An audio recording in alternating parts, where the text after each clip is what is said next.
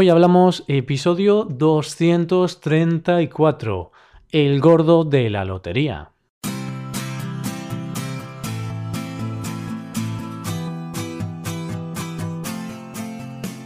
Bienvenidos a Hoy Hablamos, el podcast para aprender español cada día. Ya lo sabéis, publicamos nuestro podcast de lunes a viernes. Podéis escucharlo en iTunes, en Android o en nuestra página web hoyhablamos.com. Recordad que en nuestra web tenéis disponible la transcripción completa del audio que estáis escuchando. Hola a todos. Hoy es 26 de diciembre, martes. Eso significa que os traemos un nuevo episodio de Cultura Española. Para hoy os traemos un episodio relacionado con el juego y es que hace ya cuatro días que muchas familias españolas se han hecho millonarias, casi que de la noche a la mañana. ¿El motivo? El motivo lo tiene un sorteo de lotería. El sorteo de lotería del que te voy a hablar en este episodio. Hoy hablamos del gordo de la lotería.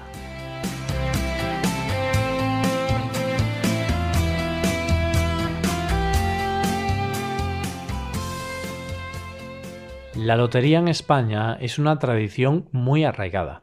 A los españoles, por regla general, nos gusta jugar a la lotería. A todos nos gusta soñar con la posibilidad de hacernos millonarios y tener una vida de ensueño para el resto de nuestros días. Esa pasión que los españoles tienen por la lotería llevó a crear en el año 1812 el sorteo extraordinario de Navidad un sorteo que se empezó celebrando el 18 de diciembre y con el paso del tiempo se empezó a celebrar el día 22 del mismo mes, es decir, hace tan solo unos días. Este sorteo también es conocido como la Lotería de Navidad y mueve millones y millones de euros. Mueve tantos como para no tener que trabajar para el resto de la vida, en caso de ser el ganador, claro. De esta manera, meses antes de la celebración de este sorteo, millones de españoles tratan de hacerse con uno o con varios boletos. Todo ello para aumentar la posibilidad de ganar el gordo. Bueno, y si no es posible ganar el gordo, pues al menos algún premio de menor cantidad. ¿Qué es el gordo? El gordo es lo que toda España persigue. Y no, no me refiero a ninguna persona gordita en particular me refiero al primer premio del sorteo extraordinario de la lotería. Así es como se le conoce. Si a alguien le toca el gordo, le habrá tocado la lotería, concretamente unos 4 millones de euros por billete, o sea, unos 400.000 euros por décimo. Cada billete está dividido en 10 décimos, por lo cual, con un décimo tendremos 400.000 euros, y con un billete tendremos 4 millones de euros. No está nada mal, ¿eh? Un décimo cuesta 20 euros. Así que jugando esa cantidad podremos ganar hasta 400.000 euros. ¿Y por qué el gordo? ¿Cuál es el motivo por el cual el primer premio tiene este nombre? El nombre viene dado desde el origen de esta tradición. Se creó un personaje para publicitar este sorteo. El nombre de este personaje era el enano afortunado. Y claro, como bien nos dice el nombre de El Gordo, a este nano le sobraban algunos kilos. Se parecía, según decía la gente de la época, a una de las bolas utilizadas en la lotería. Ya sabemos qué es el sorteo, pero ¿cómo es el sorteo? Bien, todo empieza con el recuento de las bolas. Hay 99.999 bolas, ni una más ni una menos. El día anterior al sorteo se procede al recuento de todas ellas. Incluso, si hay alguien que quiere comprobar si su número está ahí, puede hacerlo. Para los escépticos.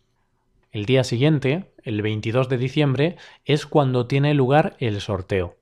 A las 8 de la mañana se abren las puertas del local para todas aquellas personas que quieran entrar a verlo con sus propios ojos. Esto es para muchos la parte más divertida del sorteo. Aquí cientos de personas se pegan empujones para coger el mejor sitio, la primera fila. Además, mucha gente utiliza este momento para tener sus minutos de gloria en la televisión, dado que llegan con disfraces, pancartas y más cosas para llamar la atención ante las cámaras de televisión. Tras estos momentos de diversión, llega la hora de la verdad. las bolas se llevan a los bombos, lo que significa que el sorteo va a empezar. Aquí es cuando los niños de San Ildefonso entran en acción. Los niños y niñas del Colegio San Ildefonso de Madrid son los encargados de cantar los premios. Lo hacen así, cantando. Y no vale de cualquier forma, no. Lo tienen que hacer de forma clara y a una velocidad no apta para todo el mundo. Además, los nervios le suelen jugar malas pasadas. Es normal, toda España está pendiente de que digan su número, así que la presión es bastante alta. Cada año se ven distintas situaciones, desde el niño al que se le caen las bolas al suelo, el niño que se equivoca cantando el número equivocado o el niño al que no le sale la voz por culpa de los nervios. Te dejamos un enlace en nuestra página web para que veas cómo lo hacen.